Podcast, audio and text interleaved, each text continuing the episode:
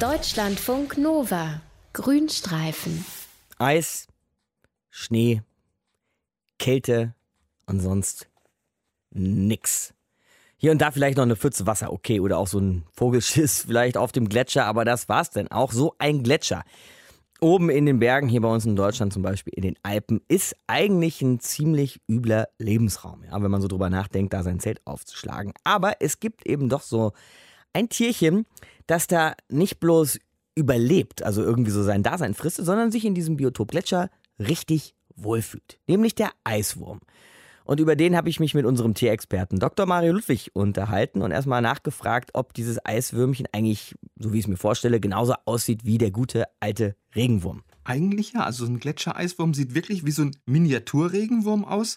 Und mit diesem Regenwurm sind die Eiswürmer auch ziemlich eng verwandt. Ah, ja. Aber die haben gerade mal 15 Millimeter. Das heißt, die sind deutlich kleiner als unser heimischer Regenwurm. Okay, und wo finde ich so einen äh, Gletschereiswurm? Auch bei uns in den Alpen vielleicht? Nee, die findest du ausschließlich auf den Gletschern von Nordamerika, also genauer gesagt Alaska, British Columbia und in den beiden US-Staaten Washington und Oregon. Okay, muss ich also schon ordentlich reisen. Sagen Ja. wir mal, ich stehe jetzt auf so einem nordamerikanischen Gletscher. Liegen die Würmer da einfach dann so oben auf der Oberfläche rum oder sind die tief verbuddelt im Eis oder im Schnee?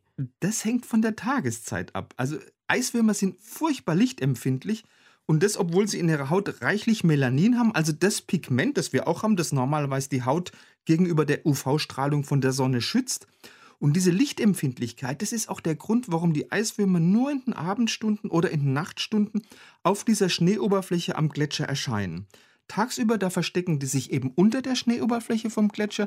Manchmal sind es gerade mal ein paar Zentimeter, manchmal ist es aber auch mehrere Meter tief. Und auf diese Eigenschaft, da weist auch der wissenschaftliche Name von einer Gletschereiswurmart namens Ephiten solifugus hin. Und solifugus, das heißt von der Sonne flüchtend. Ah ja, okay. Stecken also im Gletscher und durchlöchern den dann so richtig? Das ist jetzt wirklich von Gletscher zu Gletscher ganz verschieden. Die Populationsdichte in Alaska, die ist zum Beispiel viel niedriger als in Washington. Da gibt es einen Gletscher, der Sutable-Gletscher.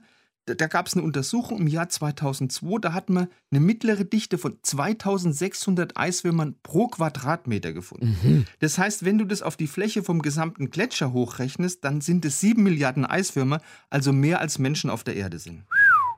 Wahnsinn. Aber wovon ernähren die sich denn eigentlich? Weil so ein Gletscher ist ja eigentlich schon eine recht lebensunfreundliche Ecke der Welt, würde ich mal behaupten. Gibt es da was zu essen für die Würmer? Ja, da gibt es auch zumindest für die Eiswürmer was zu futtern, nämlich Schneealgen.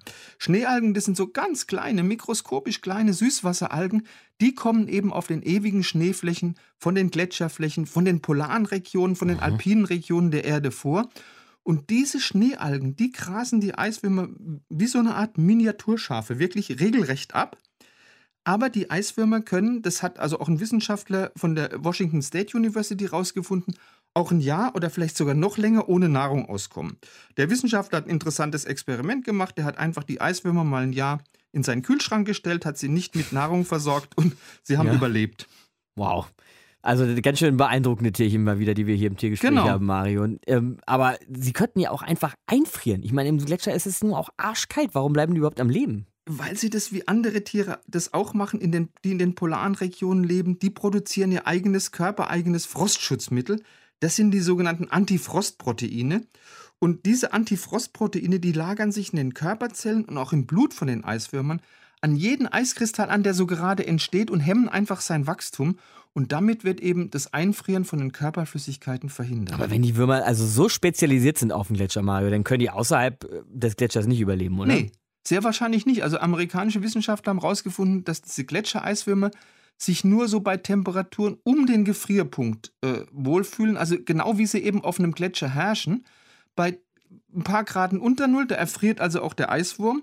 Wenn es zu Temperaturen über 10 Grad kommt, dann stirbt er an einem Hitzeschock und bei 20 Grad Celsius, da zerfallen die regelrecht. Der ist also tatsächlich genau auf diese Nische Gletscher irgendwie eingestellt, ne? Der Ja. Eiswurm. Hat er denn da auch so, ich sag mal jetzt im Ökosystem Gletscher noch eine besondere Rolle? Ja, also die amerikanischen Wissenschaftler sagen, Eiswürmer, das ist wirklich eine ganz wichtige Futterquelle für so alpine Vogelarten, Ohrenlärchen, Schneeammern, Wasserpieper. Aber auch die NASA, also die amerikanische Weltraumbehörde, die ist ganz heiß auf diese Eiswürmer. Und das hat auch einen guten Grund, weil ein Wurm, der sich eigentlich nur im ewigen Eis so richtig wohlfühlt und der über ein Jahr lang hungern kann, hungern kann der könnte ja Hinweise geben, wie ist so außerirdisches Leben zum Beispiel auf dem Saturnmond Europa überhaupt möglich? Also der könnte Hinweise geben, wie ist das Leben im Weltraum möglich, das es ja vielleicht gibt. Leben im Weltraum dank Eiswürmern im Gletscher. Dr. Mario Ludwig hat uns das eben erklärt. Deutschlandfunk Nova. Grünstreifen.